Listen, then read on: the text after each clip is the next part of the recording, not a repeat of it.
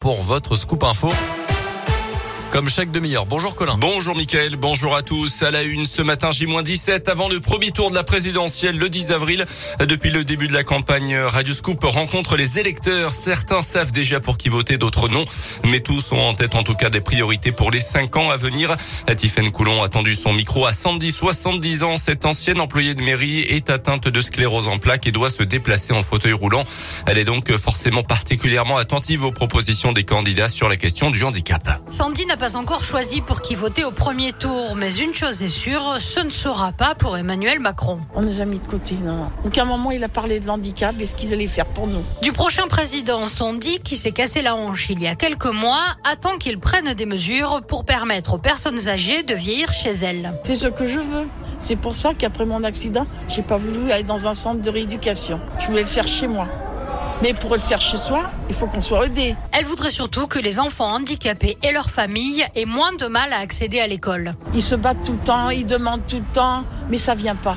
Il y a des enfants du coup qui vont pas à l'école à cause de ça. Nous, on est adultes, on, on peut essayer de supporter ça, malgré que ça vient pas vite. Mais c'est pour les enfants. Ils ont envie d'aller à l'école avec d'autres. Ils ont envie d'apprendre. Mais selon elle, la force de promesses non tenues, la France a pris 30 ans de retard sur les questions de handicap. Les associations tentent d'obtenir des engagements, mais les candidats ne se bousculent pas. Un grand oral sur le handicap était organisé hier. Seuls deux des huit candidats invités étaient présents. Anne Hidalgo et Marine Le Pen. Les six autres se sont fait représenter. Et seulement cinq des douze candidats ont passé le grand oral organisé par le collectif handicap les 3 et 14 mars. Dans le reste de l'actualité, dans l'un, l'affaire du supermarché de la drogue devant la justice hier à Bourg. En décembre 2016, la police avait découvert d'importantes quantités et de variétés de drogue dans un appartement de Meximieux. Cinq ans après, deux prévenus étaient poursuivis, dont un avait été arrêté en Espagne en 2019. Selon le progrès, le tribunal a condamné le locataire de l'appartement à deux ans de prison avec sursis.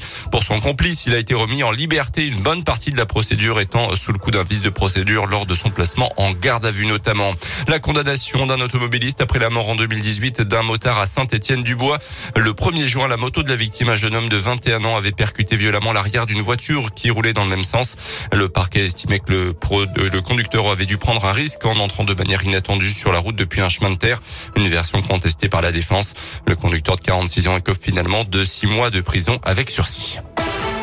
Dans le reste de l'actu, le constructeur automobile Renault annonce la suspension de ses activités en Russie, notamment à Moscou. Le groupe possède une usine, annonce qui intervient après les déclarations du président ukrainien hier après-midi devant le Parlement français.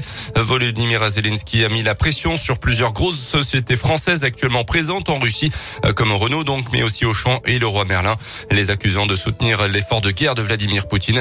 Renault étudie aussi les options concernant sa participation dans sa filiale russe. Un chiffre inquiétant, mais pas vraiment surprenant Au fond, les jeunes Français de 7 à 25 ans passeraient six fois plus de temps sur Internet qu'à lire. Selon une étude publiée hier par le Centre national du livre, les sondés déclarent lire des livres 3 heures et 14 minutes en moyenne par semaine et placer 2 heures 50 par jour, soit près de 20 heures par semaine sur Internet. Un rapport qui change fortement en fonction des âges. Chez les étudiants, par exemple, il est près de 8 fois supérieur. Les sanctions contre la Russie continuent également de s'appliquer dans le monde du sport. La Fédération internationale de natation a exclu finalement hier les Russes et les Bélarusses également des championnats du monde du mois de juin à Budapest. La Russie qui a d'ailleurs déposé sa candidature officielle pour l'organisation de l'Euro de foot en 2028 ou en 2032.